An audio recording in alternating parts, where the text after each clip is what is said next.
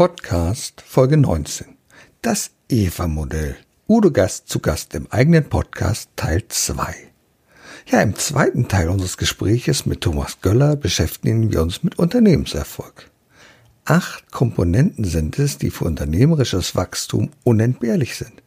Nach über 27 Jahren Erfahrung als Unternehmer, Coach und Berater habe ich diese in meinem Eva-Modell zur Begleitung von Unternehmern zusammengestellt. Häufig scheuen sich gerade familiengeführte Unternehmer davor, externe Berater einzusetzen. Ja, sie haben das Gefühl, es mit Besserwissern zu tun zu haben. Mit Besserwissern, die ihr Unternehmen auf Kennzahlen reduzieren und dann ohnehin nur Personal abbauen. Hier bedarf es Einfühlungsvermögen, Wertschätzung und der Ideenvielfalt eines Generalisten. Wir zeigen, wie Beratung und Mentoring auf Augenhöhe funktionieren kann. Erfolg braucht Verantwortung. Der Podcast von und mit Udo Gast.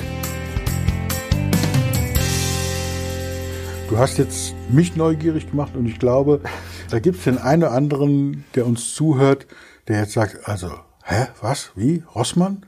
Und das ist ja nicht der einzige Name. Ja. Ähm, lass uns mal so einen ganz kurzen Exkurs machen. Bitte nur kurz, aber es ist ein Exkurs, bevor ich dann wirklich sehen will, was du da Tolles erarbeitet hast. Wir wissen schon, es sind Einzel-, also sind Familienunternehmen, es sind mittelständische Unternehmen. Aber ganz kurzer Exkurs.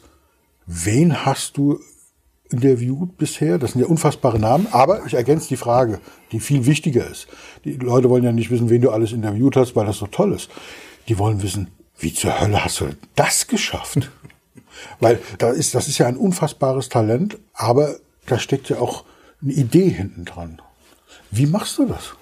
Naja, okay, da sind ja auch Namen dabei, wie Kurt Wöge zum Beispiel, den Chef von Budnikowski. Unser Niedersachsen ist einer der fleißigsten und Superminister, äh, Dr. Bernd Alt-Husmann beispielsweise. Also wer, wer, von uns schafft es, mit dem Ministerpräsidenten ja. seines Landes ein Interview zu führen für den eigenen Podcast? Also nicht als Journalist, sondern für den eigenen Podcast. Ich finde das faszinierend. Ja, gut. Okay, aber das Geheimnis ist ganz einfach. Eigentlich könnte es jeder, der es schafft, eine Beziehung aufzubauen. Ja. Ich mache ja auch Telefontrainings. Also ich bin immer wieder entsetzt, dass mich Leute anrufen. Neulich ruft mich jemand an von einem Unternehmen, das den Namen Verkauf schon im Namen hat. Salesforce. Verkaufskraft. Also so ein schlechtes Verkaufsgespräch am Telefon habe ich selten erlebt. Oder von jemand anders. Der, der zweite Satz war, ja, was ist denn Ihr Umsatz im Moment? Also das ist genauso, Entschuldigung, wenn ich das jetzt mal so profan sage, wenn mich jemand fragen würde in der zweiten Frage, wie häufig haben Sie denn Sex in der Woche oder im Monat? Das ist eine intime Frage, die beantworte ich doch nicht. Die beantworte ich doch nur dann, wenn ich eine Beziehung aufgebaut habe. Das können die wenigsten. Eine Beziehung aufbauen.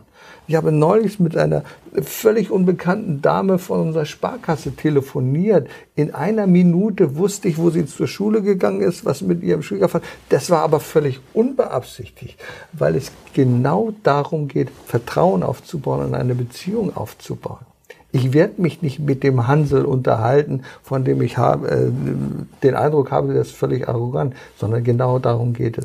Das bedeutet, ähm, dass wenn du mit diesen Familienunternehmen arbeitest, ich sage jetzt bewusst nicht Unternehmer, Unternehmerin, sondern Unternehmen, arbeitest du ja nicht nur mit den Familienmitgliedern genau. des, der Unternehmung, sondern du arbeitest auch mit den Mitarbeitern. Ja, natürlich. Ähm, die dann eben lernen, wie baut man Vertrauen auf, nicht nur, und zwar nicht nur mit den Verkäufern, sondern eben auch mit den im Außendienst, im Service, in der Produktion, untereinander, wie baue ich Beziehungen auf. Das sind ja ganz, ganz wichtige Aspekte. Das heißt, wenn man dich bucht, bekommt man also nicht nur ein äh, gesamtheitliches Wissenspaket, sondern du kannst auch in verschiedenen Ebenen agieren. Also du bist niemand, der sagt, ich spreche nur mit dem da oben. Im Gegenteil. Weil ich laufe auch im Blaumaum rum. Genau. Oder ich sage, lass mich mal mitfahren bei der Auslieferungstour. Genau. Ich will einfach mal sehen, wie das genau. ist. Frage ich den Chef, äh, sind Sie da mal mit? Nee, das, das ist ja nicht meine Aufgabe. Doch.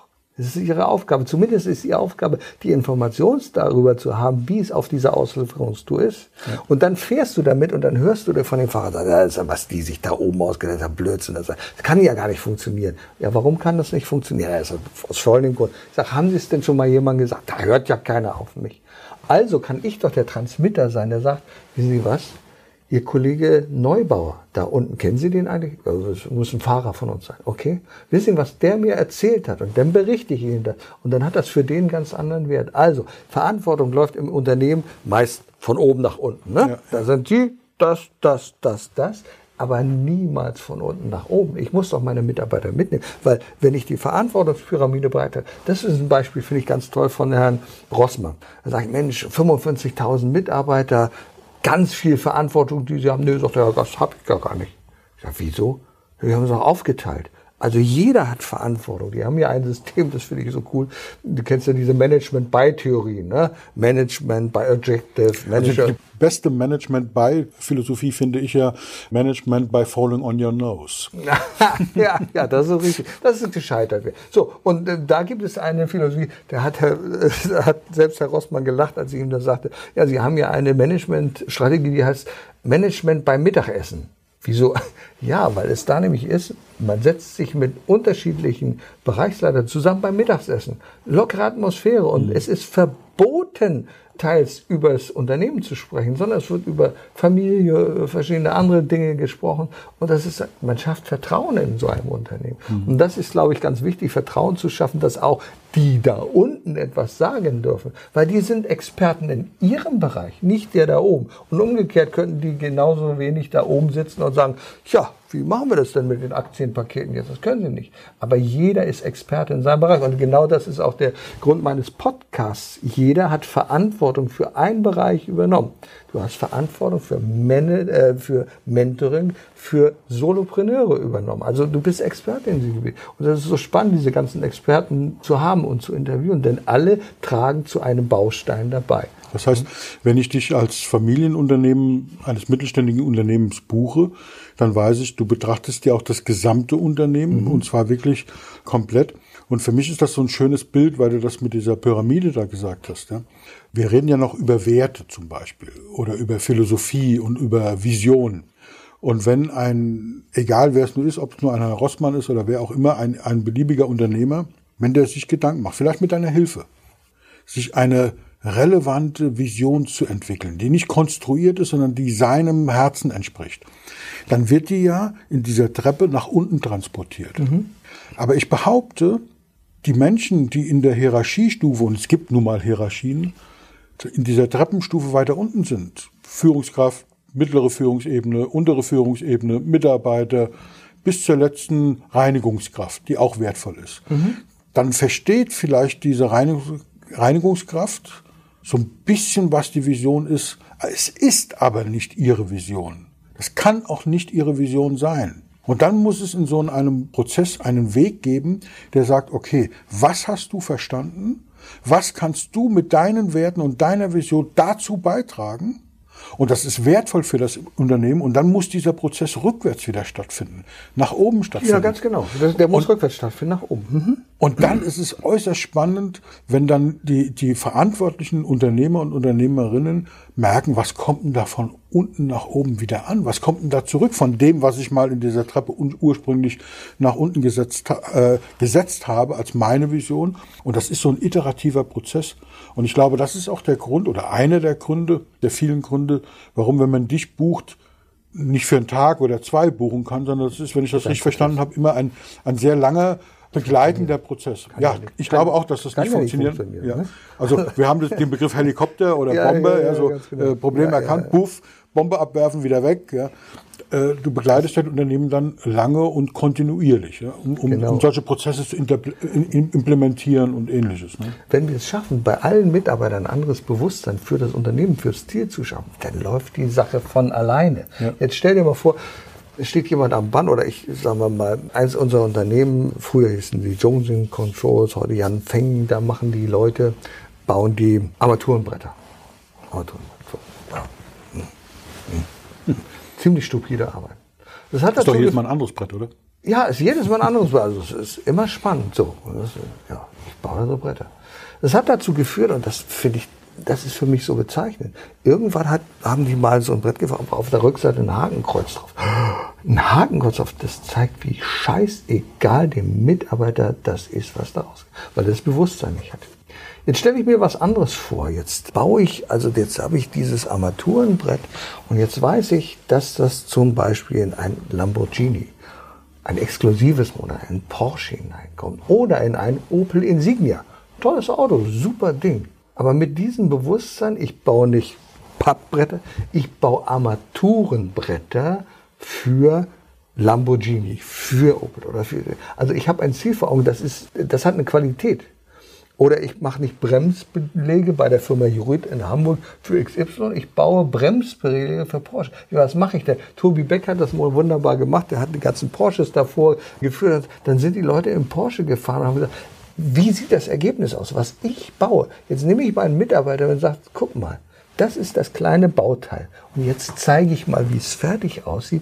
Und jetzt guck mal da drauf, das hast du gemacht. Ja, und das, der Punkt ist, und das ist der nächste Schritt, und ich weiß, dass du das ja eben auch mit den Unternehmen gehst, also mit den, mit allen Mitarbeitern und Verantwortlichen in diesem Unternehmen, dass dann der nächste Schritt kommt, dass es eben darüber hinausgeht, das passende Auto, den Lamborghini, den Opel oder was auch immer, oder die Bremse für dieses Auto, sondern der eine sorgt für die Zukunft der Mobilität ja. Und der andere sorgt für die Sicherheit der Menschheit mit seinen, ja. mit seinen Bremsen. Und dann wird es plötzlich kraftvoll und dann genau. hat es eine ganz andere Energie. Das hehre Ziel. Ja. Und das, das geht nicht in einem Eintagesworkshop. Nein, das geht nicht in einem ja. Das kann man nicht aufoktroyieren, das muss aus innen rauskommen. Und ich glaube, da, da sind deine. Naja, deine da steckt ein ganzes, bei mir steckt ja ein System dahinter. Es genau. ist ja einfach zu gucken und sagen, jetzt schauen wir mal. Ne?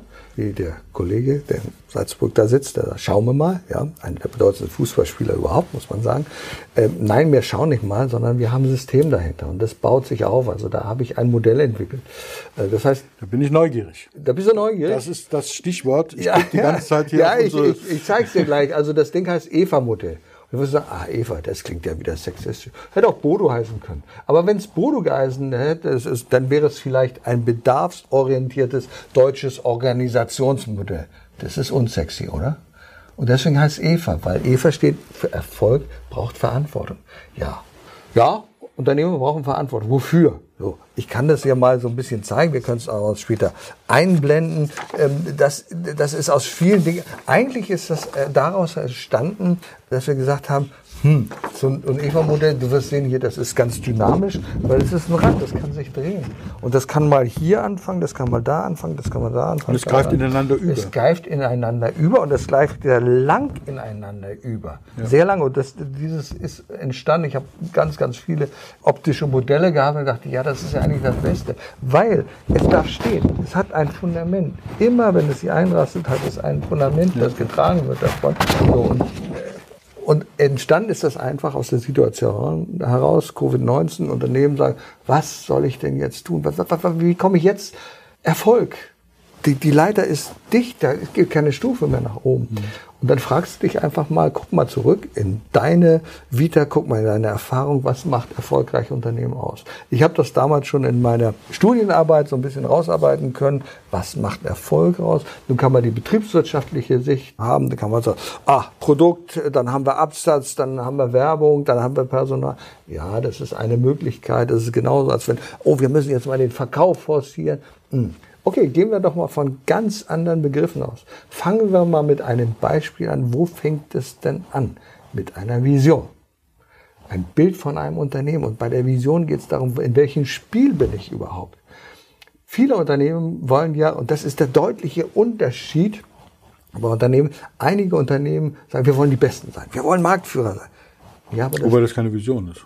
Nein, das ist keine Vision. Das ist ein Ziel. Das ist ein Ziel. Das ist eine, eine Art des Verständnisses. Aber wenn ich die Vision habe, in einem unendlichen Spiel zu sein, dann weiß ich, das ist wie in einer Ehe. Das ist ein unendliches Spiel, weil es geht nicht um Sieger und Besiegten, sondern es geht darum, ständig daran zu arbeiten. Und die Vision ist ein Bild.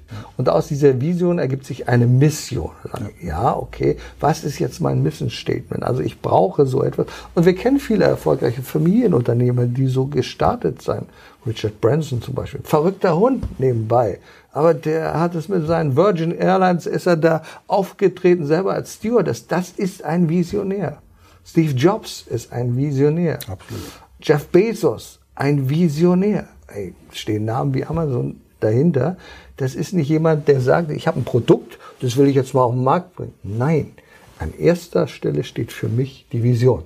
Welches Bild will ich haben? Damit fängt es an. Und wenn wie, ich wie soll unsere Welt in Zukunft aussehen? Genau. Und meine Vision ist zum Beispiel mehr Verantwortung, mehr Verantwortung, weniger Gesetze, mehr Rücksicht aufeinander, mehr Wertschätzung im Unternehmen. Okay, wenn das. Und wenn man jetzt fragt, wie sieht unsere Welt aus? Und das müssen wir jetzt gar nicht beantworten. Mhm. Und ich will auch nicht, dass wir es hier an der Stelle beantworten. Aber einfach mal, wenn sich das jeder mhm. fragt, wie sehe denn unsere Welt aus? Und vielleicht, wenn wir es nur schaffen, dieses Konjunktiv ein klein wenig zu reduzieren, wie sieht denn unsere Welt aus, wenn wir mehr Verantwortung übernehmen? Und wer fängt denn an? Und wer hat denn die Verantwortung? Und jeder macht so ein ganz kleines Stückchen. Genau. Wenn jeder nur ein ganz, ganz winziges Stückchen am Tag übernimmt, haben wir irgendwie siebeneinhalb Milliarden kleine Stückchen jeden Tag. Puh. Das wäre cool. Ne? Das wäre cool. Das wäre cool. Und jetzt müssen wir natürlich aus dieser Vision haben eine Strategie erarbeiten. Genau. Also eine Strategie. Für Unternehmen heißt das, sich zu überlegen, jetzt habe ich eine Vision. Ich weiß, also das muss nicht mal das Produkt sein, das Fertige, sondern der Auftrag, den ich jetzt habe. Ja. Ich möchte Menschen glücklicher machen. Ne? Äh, die Vision. Ich nenne jetzt mal ein Beispiel. Wir haben ja bis äh, zum Jahre 2002 in unserem Bayersdorf-Shop, Bayersdorf ist ein Name, den kennt man, da haben wir einen kleinen Shop gehabt und da hatten wir so ein, so ein, so ein, so ein Kodak-Center kennt vielleicht noch jemand. Also da hast du deinen analogen Film zur Entwicklung gebracht. Die Firma Kodak gibt es heute nicht mehr. Wie ist mehr. So, die Vision, ich unterstelle mal, das äh, Unternehmen Kodak war es möglicherweise, das beste Bildmaterial auf Papier zu bauen. Das ist ein Ansatzpunkt. Das gab es auf einmal nicht mehr, das Anforderung. Wenn die Vision eine andere gewesen wäre. Und die müssten nur ein bisschen anders gewesen sein, glaube ich. Ja, und wenn die Vision gewesen wäre, das beste Bilderlebnis im genau. Kopf des Kunden zu fangen, ja. dann wäre man auf die Idee gekommen, okay, also so Papier ist ein Speichermedium, gibt es andere Speichermedien, gibt es Möglichkeiten, das abzurufen und wenn ich diese, und gibt es übermorgen vielleicht ein Hologramm oder genau, irgendwas, was wir gar nicht diese, kennen? Wenn ich meine Vision ganz anders habe, dann kann mein Unternehmen weitergehen. Ja. Also jetzt stehe ich an der Wand und sage, ach du meine Güte, das will ja keiner mehr haben. So habe ich aber eine andere Vision und dann kann das anders laufen. Und wenn ich diese Vision habe, dann geht es um die Strategie zu sagen, wie setze ich das jetzt um? Was will ich überhaupt? Will ich, da kennen wir die Boston Consulting Group und verschiedene andere Dinge, da wissen wir, also habe ich eine Marktführerschaft? Habe ich eine, Kost, also eine Kostenführerschaft? Habe ich eine Serviceführerschaft? Oder wie auch immer? Was will ich sein? Äh, oder so Werteversprechen wie, wie Aldi, Qualität ganz oben, Preis ganz unten. Und wie geht also dann weiter? Äh, dann geht aber, wenn ich die Strategie habe, und das ist genau das, da fängt es an bei dem, ich habe verschiedene Erkenntnisse gesammelt aus meinem Unternehmersein. Die erste Erkenntnis ist, du brauchst eine Basis. Die Basis brauchst du in Ausbildung, in Erfahrung. Die zweite Basis ist, du schaffst es nicht allein. Und da sind wir bei dem nächsten Thema Führung. Mhm. Wenn du es nicht allein schaffst, und wenn du allein bist, brauchst du auch eine Führung. Du brauchst die Selbstführung. Wie organisiere ich mich? Wie strukturiere ich meinen Tag? Aber wenn du Mitarbeiter hast, bei dem nächsten Mitarbeiter, ich habe mit zwei Mitarbeitern angefangen, da fängt es an, Führung ist wichtig. Und Denn die muss ich ja mitzunehmen. Ich weiß, wovon ich rede. Ich habe 50 Mitarbeiter gehabt. Das ist so ein wichtiges Thema, was völlig vernachlässigt wird. Ja? Und du hast da eine Riesenkompetenz ich, entwickelt. Ich habe einen, einen Begriff geprägt, kennt keiner, Loyalitätsmanagement. Loyalitätsmanagement geht nicht um Kunden, es geht um Mitarbeiter. Wie schaffe ich es, dass meine Mitarbeiter loyal sind zu mir? Wir arbeiten in einer Branche, in der es um Bargeld geht. Also wir kassieren Automaten ab. Jeder könnte da theoretisch zwei, drei Euro rausnehmen würde man das merken. Und da geht es um Vertrauensvorschuss. Wie schaffe ich es, meine Mitarbeiter so loyal zum Unternehmen aufzubauen, dass sie gar nicht darüber nachdenken, warum soll ich da was rausnehmen? Nee, ich habe ja alles. Äh, also darum geht es ähm, natürlich auch um klassische Führungsstrukturen, aber es geht einfach, wie nehme ich sie mit? Und das gerade in der heutigen Zeit, ähm, wie viele Unternehmen investieren massiv in Employer Branding, in Maßnahmen, Stichwort Fachkräftegewinnung, Fachkräfterekrutierung. Ich stelle mir immer vor, wenn das so im Laufe der Zeit, wenn du zum Beispiel mit so einem Unternehmen arbeitest, von innen raus wächst und der sitzt abends an seinem ja. Stammtisch ja. und erzählt völlig selbstverständlich, wie es in seinem Unternehmen vor, vorgeht, was da passiert, welche Verantwortung er übernimmt, welche Ethik dort herrscht, ja. Und dann sagt vielleicht einer am Nebentisch, das kann doch gar nicht wahr sein. Doch, das ist wahr. Und was für eine Attraktivität mhm. dann entsteht. Ich bin nicht sicher, ob wir dann wirklich noch über Fachkräftemangel äh, Mangel reden in diesem Unternehmen. Thomas, genau das ist der Punkt. Wir haben einen Markt, der sich um 180 Prozent nicht mehr Bewerber, die sich bei uns bewerben. Ja, wir müssen ja. sehen, dass wir uns bei den potenziellen Arbeitnehmern bewerben. Ja. Wir müssen Bedingungen Vielleicht, schaffen. vielleicht mit, mit Standortnachteilen, ja. Äh, wer, will, wer will schon in die Lüneburger Heide zum Beispiel oder sowas, ja, ja. also ich in jedem Fall. Ja, eben. So toll ist. Ja, ja. Richtig. Aber ähm, und, und es, es gelingt ja auch immer wieder. Aber Mhm. das ist eben ein Prozess. Und was ich mal so faszinierend finde, wir können das Thema an, und das ist das immer wieder bei dem Gesamtheitlichen. Wir können das Thema anfassen und einem Marketingmenschen sagen, stell das Unternehmen nach außen so Mhm. gut dar, dass der auch in die Lüneburger Heide kommt. Und das wird auch gelingen, wenn der gut ist. Natürlich. Es gibt aber Studien, ich kann die gerne in den, in den Shownotes zeigen, diese Studien, Ja. dass zum Beispiel fast 18 Prozent aller neu Eingestellten am ersten Tag der Probezeit, also in Worten, nicht am ersten Monat, am ersten Tag haben 17, über 17 Prozent, fast 18 Prozent der Bewerber innerlich gekündigt. Ja. Ungefähr fast ein Drittel, also circa 30 Prozent am Ende der Probezeit. Und noch viel schlimmer ist es ja, die, ah, die bleiben ja dann im Unternehmen. Die, das ist das Schlimme. Wenn die ja wirklich kündigen würden, wäre es ja okay. Aber sie bleiben im Unternehmen. Und die Gallup-Studie sagt ja nicht, äh, 70 Prozent roundabout sind unzufrieden, haben innerlich gekündigt äh, über Jahre, machen Dienst nach Vorschrift was für ein Schaden da entsteht. Wir können mit Marketing vieles heilen. Also wir kriegen Bewerbungen dann. Wenn wir sagen, das ist alles so toll, wir sind die Besten und in der Lüneburger Heide ist überhaupt am schönsten, am ersten Tag stellt sich's raus. Und was passiert mit dem Unternehmen, das du begleitest, wo die Leute sagen, ah, ich habe ja schon geahnt, dass es gut ist, aber dass es so gut ist, das ist doch mal cool. Ja? Weißt du, ich vergleiche das ein bisschen mit dem Verkaufsprozess. Wann bist du erfolgreich im Verkaufsprozess? Du wirst es mir bestätigen, wenn du Fragen stellst. Du stellst Fragen. Was machen wir, wenn so ein Bewerber kommt? Wir stellen keine Fragen. Wir geben Antworten. Wir geben immer Antworten. Also das machen wir so und da kommt das hin und wenn Sie die Palette da, dann müssen Sie dahin fahren, dann machen wir das so und dann machen wir es so. Ich erkläre immer, ich gebe immer Antworten. Ohne dass ich mal eine Frage stelle an den Bewerber. Ich sage, schauen Sie sich das mal an. Was ist jetzt so Ihre Meinung? Ist das nachvollziehbar? Und dann sagt er, vielleicht ist er überfordert und sagt, ja, weiß ich jetzt gar nicht, kenne ich noch gar nicht. Aber stell dir mal vor, ich nehme den von Anfang an mit in den Prozess und äh, frag ihn nach seiner Ja, Meinung. und, ganz wichtig ist, ich glaube, es dürfen keine Fragen sein, die immer kommen, so was sind Ihre Stärken Ja, und vor allen ja, Dingen, was sind Ihre Schwächen? Was sind Ihre Ja, Schwächen? Ja, meine Schwächen sind, dass ich keine, äh, dass ich nur noch Stärken habe. also das ist alles Blödsinn. Und, und, Das- und, und dass ich, äh, meine Schwäche ist, ist, dass ich nicht geduldig bin. Ich will sofort Ja, ja, positive Ergebnisse für Unternehmen. Bla, bla, bla. Ja. Das ist, glaube ich, nicht das, was du meinst mit diesen Fragen. Ja, Nein, das ist, darum geht es gar nicht, sondern auch Meinungen zulassen von genau. Leuten. Natürlich gibt es auch eine Menge Blender dabei, das kenne ich auch aus meiner praktischen Erfahrung. Ich kann mich an einen Verkäufer erinnern, der hat, also, der hat für uns eine Webseite zur Verfügung gestellt mit tollen Fotos. Seine Frau ist Fotografin, professionelle Fotografin und da haben wir gesagt, boah, eine Seite für uns, für Gastautomaten, stellt er sich vor, Mensch, wie cool ist das denn? Aber es war eben auch sehr, sehr viel heiße Luft dabei.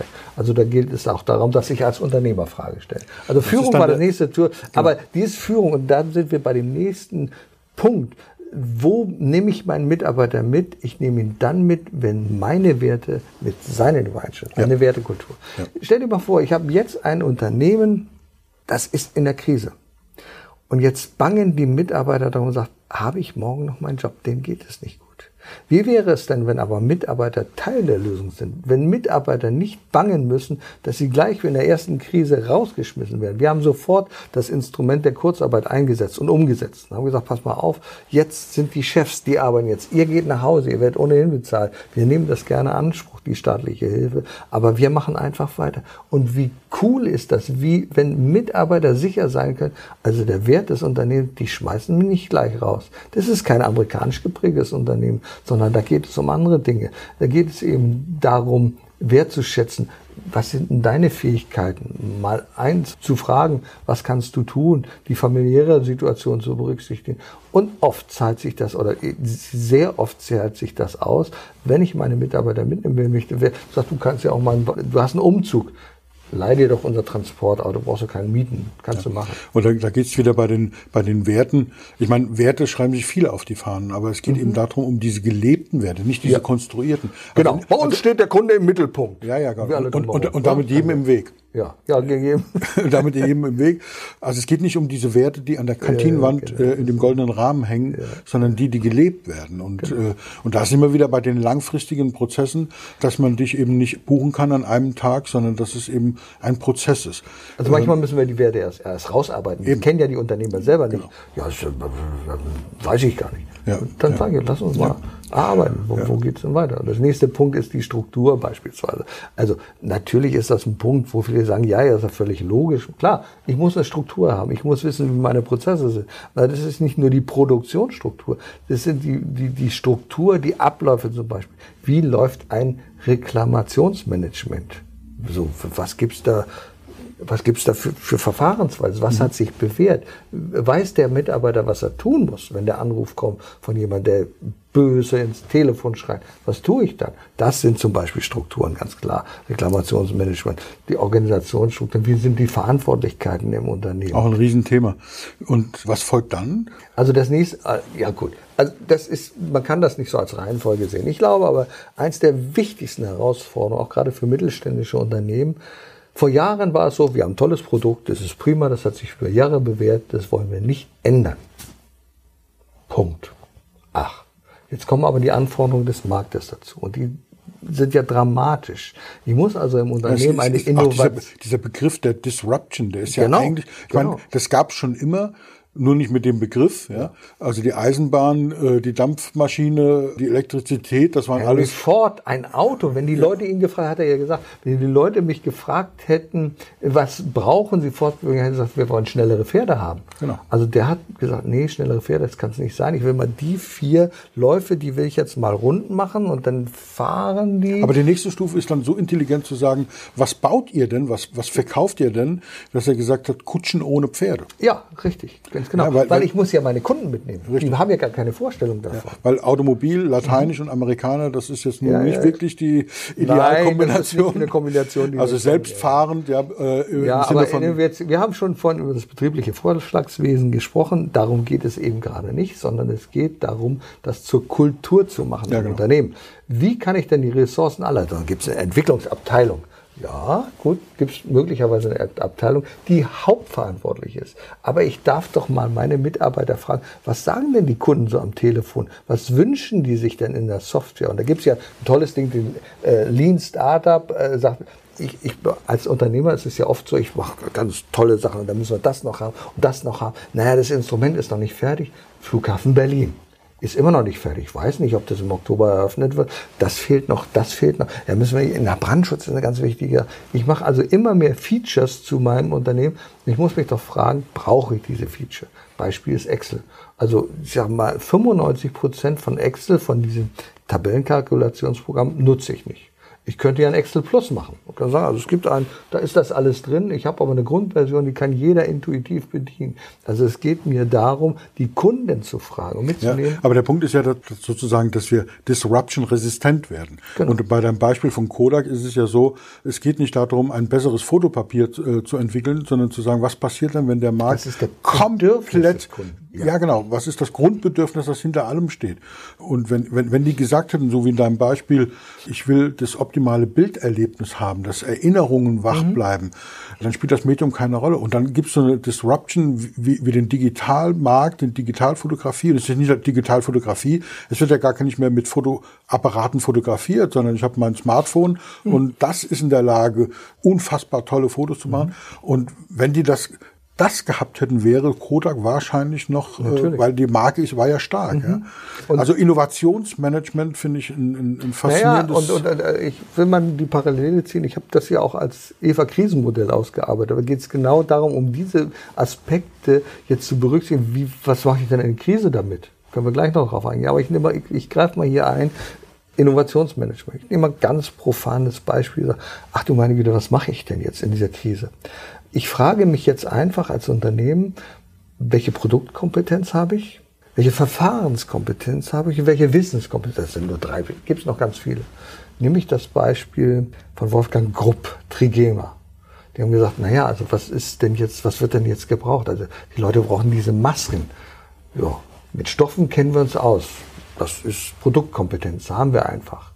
Wie man so einen Stoff bearbeitet, wie man den beauftragt, eine Verfahrenskompetenz, die haben wir. Meinen Mitarbeitern muss ich nicht erklären, wie sie die Nähte machen, die haben eine Wissenskompetenz. Also geht es jetzt darum, das machen vielfach Unternehmen, völlig verkehrt, die sind verzweifelt und sagen, oh, es ist jetzt zu, also mein Lokal ist zu, ich kann das jetzt nicht mal. Jetzt muss ich mir überlegen, welche Produkt, Verfahrens-, Wissenskompetenz habe ich, was kann ich jetzt daraus machen, ohne völlig neue Produkte zu erfinden, sondern was kann ich aus dem machen? Ich habe Lieferfahrzeuge. Ja, wenn ich Lieferfahrzeuge habe, dann kann ich da was reinpacken. Was kann ich denn noch reinpacken, außer die Produkte, die ich habe? Ja. Kann ich jetzt für einen anderen Dienstleister, kann ich für eine Behörde fahren? Also darum geht es auch in dem Krisenmodus, Innovation zuzulassen und durch äh, alle Mitarbeiter. Und das ist. Mm, wir haben, wir haben mit Volker Pietsch zusammen ein äh, für seine Sendung, die findet Sonntag statt, mhm. wo er Menschen und Unternehmen interviewt, am Anfang der Krise eine ganze Sendung gemacht wie man querdenken kann, wie ja. man, wie man über, so, dass wir gesagt haben, alle reden, wie schlimm das ist. Und es war ja auch schlimm. Wir wollten es auch nicht schönreden, sondern wir wollten einfach mal aufzeigen, ja. welche kreativen ja. Ideen gibt es. Also genau das, was du sagst, mhm. wenn ich die Transporter habe, was kann ich denn dann noch transportieren? Oder wenn, wenn ich zum Beispiel ein Restaurant habe, da gibt es ein Beispiel, die haben sich spezialisiert auf Stockfisch zum Mitnehmen. Die bereiten das dann alles vor, läuft wie geschnitten, ja, wie Stockfisch hätte ich mal gesagt, wie geschnitten Brot, unfassbar. Ganz, ganz tolle Ideen. Wir wollen einfach ein bisschen Mut machen und ich glaube, das ist auch etwas, was so deine Qualität angeht. Ähm ja, diese Kreativität aus, also das ist, geht ja darum, ein Feuer zu entzünden. Genau. Wenn du dieses Feuer entzündest, hast du eine ganz kleine Flamme, dann kann es brennen und dann wird immer mehr daraus. Ganz klar, also der nächste Prozess, um den es geht, ist ja neben der Innovation auch die Qualität zu sichern. Die Qualität im Unternehmen. Damit ist nicht nur die Produktqualität gemeint. Also ach, das muss immer Fehlerquote null ist anzustreben, Krankheitsquote null ist anzustreben oder wie auch immer. Nein, es geht auch darum, gewisse andere Prozesse qualitätsmäßig zu überwachen. Das ist die Qualität der Mitarbeiterrekrutierung beispielsweise. Wo suche ich denn nochmal? Welche Möglichkeiten habe ich? Gibt es vielleicht auch im Bereich der Integration wertvolle Mitarbeiter, die ich nutzen kann, die sagen, Mensch, ich freue mich, wenn ich eine Arbeit starte. Und wenn es gibt, wie kann ich dann wirklich ja, umsetzen ganz und nutzen? Genau. Ja. Es geht auch um die Qualität der Mitarbeiterweiterbildung, der Weiterbildung der Führungskräfte. Das ist ja ein Prozess, das hört ja nicht auf. Jetzt habe ich die fortgebildet und dann geht, also auch um dieses Qualitätssystem geht. Es geht darum zu fragen, wie zufrieden sind meine Kunden, zu, also sagen wir mal, zu fragen, mal einfach den Hörer in der Hand zu nehmen. Das ist in der Krise ganz selten passiert. Also Dienstleister, es hat Dienstleister gegeben, die haben uns angerufen und gefragt, Herr Gast, wie geht es Ihnen denn jetzt in der Krise? Wie toll ist das? Und das ist ein Qualitätsprozess. Ja. Weil wenn mich jemand fragt, wie es mir geht und ohne dass er irgendetwas von mir will, ja, das behalte ich doch mit, mit dem Gefühl, dass er das wirklich wissen will. Der will das wissen. Nicht, was im Dann Skript drin steht. ich das doch im Kopf und sage, toll, also der hat gefragt. Also da geht es um Qualität und das mhm. ist das Wichtige und das, der, eins der wichtigsten. Und da kommen wir ja direkt dann in den nächsten Punkt, wenn ich das Ja, wir kommen ne? in den nächsten Punkt und das ist das Kommunikation. Ja. Unser lieber Kollege René Borbonus hat gerade ein wunderbares Buch darüber geschrieben. Relevanz. Relevanz. Ich sehe mit Erschrecken manchmal diese ganzen Facebook-Posts, LinkedIn-Posts und so und ich frage mich, muss ich wirklich wissen, welchen Wein du getrunken hast, wo du am Strand gesessen hast, dass du gerade auf dem Bahnhof von XY bist, da guckt mir das Bild und sagt, ist das relevant für mich? Dann lieber doch ein Katzenvideo. Da kann ich wenigstens mal lachen. So, kann ich lachen. Relevante Kommunikation. Ich muss mir auch darüber klar sein, was ist relevante Kommunikation. Ich nehme, Entschuldigung, das ist nur mal Herrn Rossmann, der hat ein Buch geschrieben. Ein Buch geschrieben, wie ich auf den Baum geklettert bin. Das hat er über sich geschrieben, aber das ist Unternehmenskommunikation. Ja. Alles, was ich veröffentliche, wird in Verbindung gebracht mit diesem Unternehmen. Klar. Also Kommunikation. Deswegen ist wichtig, was ist relevant, was muss der Kunde wissen. Und dann gibt es noch anderes, und das haben wir ja im Dieselskandal gemerkt. Das ist alles in die Hose gegangen. Kommunikation war eins der großen Kriterien, warum VW und andere jetzt in der Situation sind, weil sie nicht richtig kommuniziert haben, nicht offen kommuniziert haben, keine Leitlinien hatten zur Kommunikation. Was, wann, wo muss Salamitaktik, das wissen die noch nicht. Sagen wir es lieber noch nicht. Nein, ich muss offen kommunizieren. Also das gibt, es gibt ja Studien, die Mitarbeiter befragen, was ist für dich am wichtigsten. Witzigerweise steht das, was vermeintlich am wichtigsten ist, das Gehalt, irgendwie auf Platz 5, 6, 7. Ja, ich habe es nicht genau im Kopf, aber jedenfalls nicht auf den ersten drei Plätzen. Aber auf dem ersten Platz steht, ich will wissen, was läuft. Ich will wissen, was im Unternehmen abgeht, also Kommunikation. Ich will Information haben. Ich kann alles mittragen. Ich kann jede Entscheidung, wenn sie mir erklärt wird, mhm. äh, verstehen. Ich bin sogar bereit, die wildesten Einschnürungen hinzunehmen, mhm. zu akzeptieren, trotzdem positiv dem Unternehmen gegenüberstehen. Aber Leute, ihr müsst mit mir reden. Also Kommunikation, ich halte es eins für, für die, für die Königsdisziplin. Und wenn ich in deinem acht äh, Punkte Eva-Modell anschaue, wenn ich einen Punkt raustippen müsste, Sie sind alles wichtig, es fällt mir schwer, aber es sind zwei Punkte, die unfassbar elementar sind. Das ist einmal die Kommunikation und es ist, jetzt sind wir wieder ganz am Anfang, um das rund zu machen, es ist die Vision. Ohne diese beiden Dinge ist der Rest nicht möglich. Und, und, und Thomas, jetzt wirst du dich wundern, warum die das Anfang und das Ende sind das A und O eines Unternehmens, ja. ne? Vision ja, genau. und Kommunikation. Das ist sehr wichtig. Ich nenne jetzt mal ein Beispiel aus unserem Unternehmen. Wir machen regelmäßig einen Zertifizierungsprozess. Das ist ähnlich einer ISO 9000. Das ist ja. ein Gütesiegel bei uns. Also wir wissen ja, das ist ganz, ganz wichtig. Wir kommunizieren das in jeder E-Mail. In jeder E-Mail steht, hallo, lieber Kunde, wir haben ein Qualitätszertifikat. Bei uns kannst du also sicher sein, dass das, was im Automat kommt, einen gewissen Qualitätsprozess hinter sich hat. Das kommunizieren wir auch. Ja, ja. Das kommunizieren wir nicht nur den Kunden gegenüber, sondern ganz wichtig, wir kommunizieren es unseren Mitarbeitern gegenüber. Sagt, Leute, dann und dann ist wieder Audit. Also dort wird, und der Mitarbeiter sagt, oh ja, cool, ich trage das mit, er muss das wissen, weil das wird kommuniziert. Ich bin ein Teil davon. Und deswegen ist diese Kommunikation so wichtig und die muss offen und ehrlich sein, ja. nach Leitlinien. Ja. Eine interne Kommunikation, externe Kommunikation, das kennen wir alles. Diese Punkte, die sind äh, sehr, ja. sehr wichtig. Ich, ich, kann dir mal ein Beispiel sagen, deswegen finde ich es so fantastisch, mhm. wie du das machst und was du da machst. Ich war Anfang der 90er Jahre, als ich so die ersten Mitarbeiter eingestellt habe und das so über einen bestimmten Rahmen hinausging, habe ich gemerkt, es gibt da einen Mangel bei mir. Mhm. Also ich bin so erzogen, mein Stiefvater hat so ein bisschen nach dem Motto gelebt, wenn ich nichts sage, hat's geschmeckt. So, ja. ähm, nichts gesagt, ist genug gelobt. So, das war so die Idee und so bin ich auch groß geworden und habe gesagt, hör mal, der kriegt sein Geld dafür und ich habe den eingestellt, weil er das gut macht. Also wenn er das nicht gut macht, kriegt das schon mit. Nicht, dass ich da irgendwie ausgerastet bin. Ich habe einfach gesagt, du pass mal auf, das war jetzt nicht in Ordnung. Habe das mir versucht freundlich zu sagen, aber das Loben war halt nicht mein Ding. Und dann war ich auf einem Workshop, weiß ich noch wie heute, Jörg Otte, weiß nicht, ob es ihn noch gibt, ein toller, toller Trainer. Von dem habe ich wirklich viel gelernt und er hat gesagt, Göller, du musst loben. Und ich habe das verstanden, weil er das, also ist das massiv abgekürzt, aber der hat das natürlich toll hergeleitet. Ja klar, mit dem Loben kriegst du deine Leute dazu. So. Und dann bin ich zurückgekommen nach diesen drei Tagen oder vier Tagen, weil damals gab es noch viel längere Workshops, vier Tagen.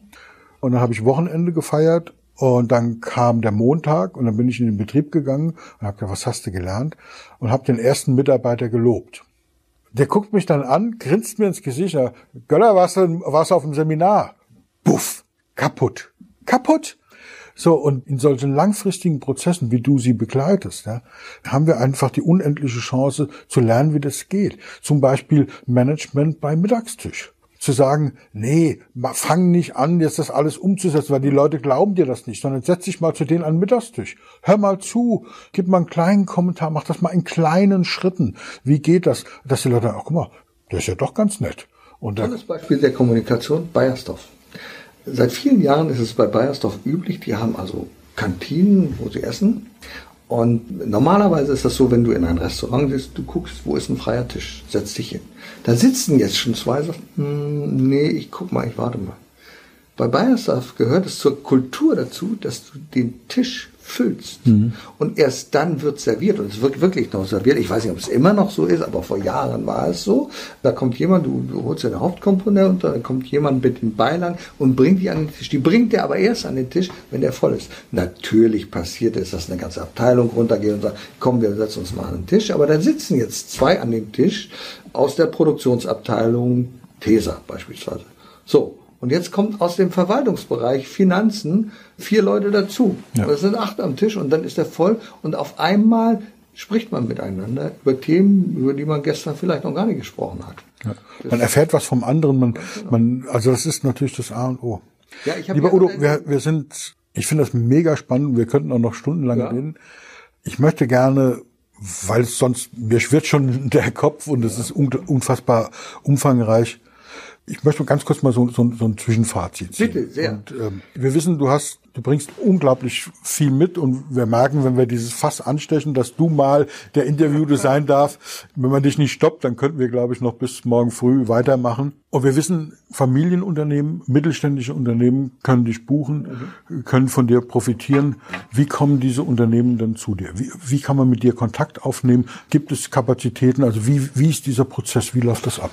Also googeln Sie einfach mal Udo Gast. Dafür ist, ich meine, ist schon toll, wenn man einfach nur diesen Namen eingibt. Ich habe das neulich mal experimentell gemacht, weil ich mir verschiedene andere Internetseiten angeschaut habe. Also die Internetseite wird gerade überarbeitet. Möglicherweise ist sie fertig, wenn Sie von diesem Interview hören.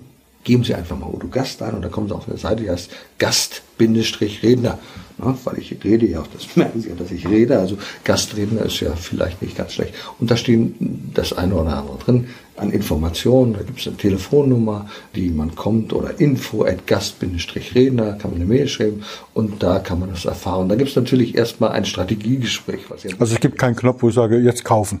Nee, das tun wir ja nicht, weil wir genau. wollen ja, darum geht es ja gar nicht, sondern ein Prozess, für einen Prozess muss ich mich entscheiden. Das ist nicht wie ein Auto. Natürlich fahre ich ein Auto über viele Jahre, aber ich muss da erstmal Probe fahren. Ich muss da gucken, sitzt das, riecht das gut, erfüllt das meine Anforderungen, meine Sicherheitsanforderungen, die ich habe, erfüllt es das? Und da muss man erstmal gucken, da muss man erstmal schauen, passt das? Gibt es eine Resonanz, eine, eine, eine, Beziehung, kann man die aufbauen. Genau. Ja. Und das machst du für die Unternehmen, da, da stehst du zur Verfügung Natürlich. für, für so ein ähm, ja, wie soll ich sagen, Evaluationsgespräch? Das ist ein kostenfreies Strategiegespräch, das ist ein Fachgespräch. Mhm. Der eine Fachpartner, nämlich der zu einem Unternehmen kommt, sagt mal, also ja, ich will mal Folgendes berichten. Also im Moment haben wir gerade die Herausforderung, ähm, wie sieht es bei Ihnen aus? Haben Sie Ideen dazu? Wie kann das funktionieren? Und ich sage, ja, okay, natürlich kann das funktionieren. Ich stelle Ihnen mal vor, was wir machen können. Ich sage immer meine erste Idee, lass doch gleich erstmal prüfen, ob derjenige, ich auf der Seite am Telefon sitzt, hat der eine Idee? Wenn er keine Idee hat, dann weißt du, naja, ne? auch wenn er eine Idee hat, ja. sofort etwas. Und Thomas, du kannst sicher sein, ich habe immer eine Idee, ja, ne? ja. Wie, wie man etwas kann. Und wir haben gesagt, es ist, geht nur, geht auch nur über mit einer langfristigen Begleitung. Was also bedeutet das? Es darf was kurzfristiges sein in verschiedenen genau. Bereichen. Ich meine, ja, was konkret heißt dann das äh, langfristige Beziehung? Also ich sag mal, ich glaube, dass man ein Unternehmen mindestens über ein halbes Jahr begleiten muss anders würde es gar nicht gehen. Denn in der Praxis hat sich ja, in der Erfahrung hat sich gezeigt, du deckst einen Prozess auf und dann stellst du fest, ach, du meine Güte, hier ist ja noch eine Baustelle. Und hier ist eine Baustelle. Und hier ist ja, ach, und wenn wir das machen wollen, dann müssten wir ja noch darüber denken. Also, das ist eigentlich fast ein naturgegebener Prozess, dass man unter einem halben Jahr, ein Jahr oder vielleicht langfristig zusammenarbeitet. Das geht einfach gar nicht anders. Und natürlich sind Kapazitäten beschränkt, weil auch ich stehe mit meiner Erfahrung persönlich zur Verfügung. Es gibt also keine Gruppe wie bei großen Beratungs, naja, jetzt fragen wir mal die Finanzabteilung oder die Leute, die sich nur mit Budget oder äh, nur mit Investitionen Investitionsplänen befassen, die gibt es dort einfach nicht. Ich bin auch der Meinung, die Ressourcen haben wir in uns selber, also wir Unternehmen, sie müssen aufgedeckt werden und deswegen ist eine persönliche Wahl und da sind die Kapazitäten natürlich begrenzt und da muss man sich halt schon ein bisschen bewerben. Also es muss dann auch schon irgendwie passen, denn für alle Seiten. man kann ja nicht jeden nehmen und sagen, naja, also toll, das können wir also machen. Cool. Also ich bin wirklich geflecht und äh, ich finde dein, dein Eva-Modell faszinierend, dass mal so, und zwar nicht nur von den Begrifflichkeiten, von den Inhalten, sondern auch, dass es ineinander greift, dass es visuell mal gezeigt wird, was das bedeutet. Und ich glaube, jedes Unternehmen, jedes Familienunternehmen, jeder Mittelständler, der es schafft, dein Vertrauen zu erringen, dass du ihnen das Unternehmen begleitest, äh, kann sich von schreiben. Und ja, ich sag mal, ja, das Herzen Schlimme ist ja, es passt ja, äh, das ist ja aus der Krise entstanden. Also wenn ein Modell etwas taugt, dann muss es ja auch vielfach anwendbar sein. Ja, genau. Und bei mir ist es ja auch ein Krisenmodell geworden. Da geht es die gleichen Aspekte völlig anders. Also in der Vision geht es darum, Informationen zusammen, Datenanalyse, äh, Best Case machen, Worst Case, in der Struktur äh, geht es dann nachher, äh, Zielsetzungen zu definieren, Maßnahmen, Krisenmaßnahmen zu koordinieren. In der Führung geht es darum, einen Krisenstab zu bilden. Also, also diese ganzen Elemente, die wir haben, auf die Krise anzuwenden. Und wir können sogar so weit gehen, da habe ich noch überhaupt nicht weitergearbeitet, wir können sogar ein Personalmodell machen. Absolut. Weil das liegt nahe, ja. Weil es liegt nahe, sagt er, wäre jetzt nicht an erster Stelle, da wäre nicht die Führung an, äh, an zweiter Stelle, da würde es vielleicht anders sein. Aber genau diese Aspekte, die kann ich in meiner persönlichen Entwicklung auch wahrnehmen, ausbauen und kann dazu begleiten. Nur da fehlen mir die Kapazitäten und wir müssen einmal schauen, was wir daraus machen können. Ja. Vielleicht gibt es ja da auch mal eine Akademie. Vielleicht, ja, finde ich sehr spannend. Vielleicht so als letzten Satz, weil du eben dieses EVA-Modell auch aus verschiedenen Aspekten angepasst hast, zum Beispiel eben aus dem Aspekt mhm. der Krise. Und wir haben ja momentan tatsächlich eine Krise, also da brauchen wir auch nicht drum herum zu reden. Zumindest haben wir eine ungewöhnliche Situation. Ja, ich glaube, das ist dann schon ein bisschen schön geredet. Man darf auch sagen, es ist eine Krise. Ja wenn es so einen ultimativen Tipp gibt, wohl wissend, dass das nur der erste Schritt sein kann. Also nicht, ich will, erwarte keinen Tipp, wo du sagst, damit lösen wir die Krise. Aber was müsste denn ein Unternehmen als allererstes, wenn du jetzt dein EVA-Modell, das Krisenmodell nimmst, was, was wir hier sehen, welchen Punkt würdest du rausnehmen? Welchen einen Tipp, welchen ersten Schritt, wohl wissend, dass viele Schritte folgen müssen, welchen ersten Schritt muss ein Unternehmer geben, ein Unternehmen gehen, um die Krise zu bewältigen. Nicht aus der Krise rauszukommen, sondern sie zu bewältigen. Ich würde genau mit dem ersten Schritt anfangen. Und ich würde nämlich genau hiermit anfangen, mit der Vision. Ich würde damit mich fragen, lass uns einmal zurückziehen. In eine Umgebung, wo ich keine Störung habe, wo ich diese ganze Hektik nicht habe, weil was passiert, wenn hier gedrängt wird, da gedrängt wird. Ich gerate in eine Paniksituation. Ich kenne das selber aus dem Tauchen, wo ich mal in einer Situation. Und da gibt es einen Spruch, der kommt von dem Paddy Divers, der heißt Stop, Think and Act. Halte inne. In der Krise erstmal innehalten. Stopp. Ja. Null. Keine operative Hektik. Richtig. Denken, nachdenken.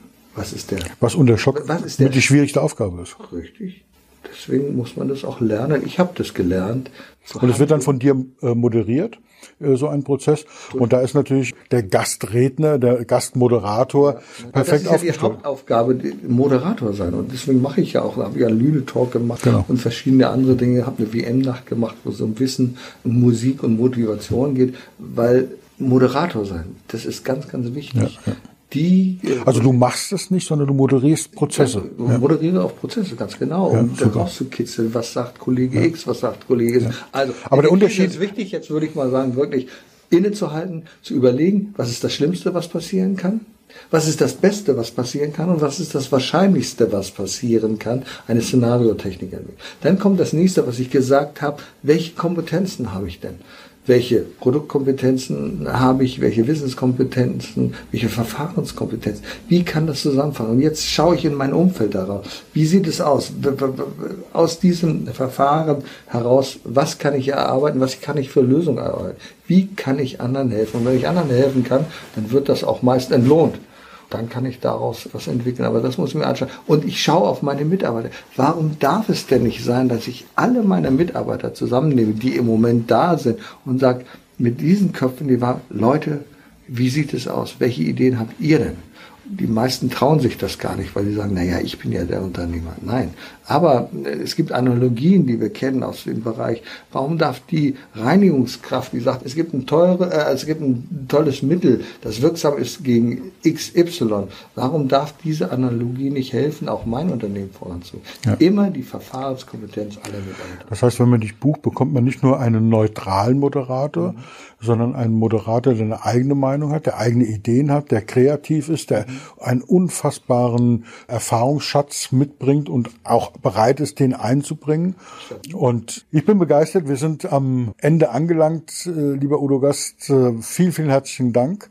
Ich hoffe, die Rolle war für dich mal okay, diese, diese Position, den Sitzplatz zu wechseln. Also nicht nur immer der Fragende zu sein, sondern einmal mal sich zu öffnen und der Antwortende zu sein. Mir hat es riesen viel Spaß gemacht. Ich habe wieder viel gelernt und Inspiration bekommen. Ich finde deine Modelle faszinierend, weil es die Möglichkeit gibt, wirklich etwas zu visualisieren. Das steht bei dir immer an erster Stelle. Ich gucke da drauf, man kann sich daran festhalten. Ganz, ganz toll. Vielen Dank, dass du mir die Ehre erwiesen hast, dein Gastgeber heute sein zu dürfen. Ich wünsche dir viel Erfolg und ich wünsche unseren Zuhörern viel, viel Erfolg und alles Gute. Herzlichen Dank, lieber Thomas. Und man kann nur sagen, wenn wir erfolgreich sein wollen, dann müssen wir Verantwortung übernehmen, denn Erfolg braucht Verantwortung. Erfolg braucht Verantwortung. Der Podcast von und mit Udo Gast.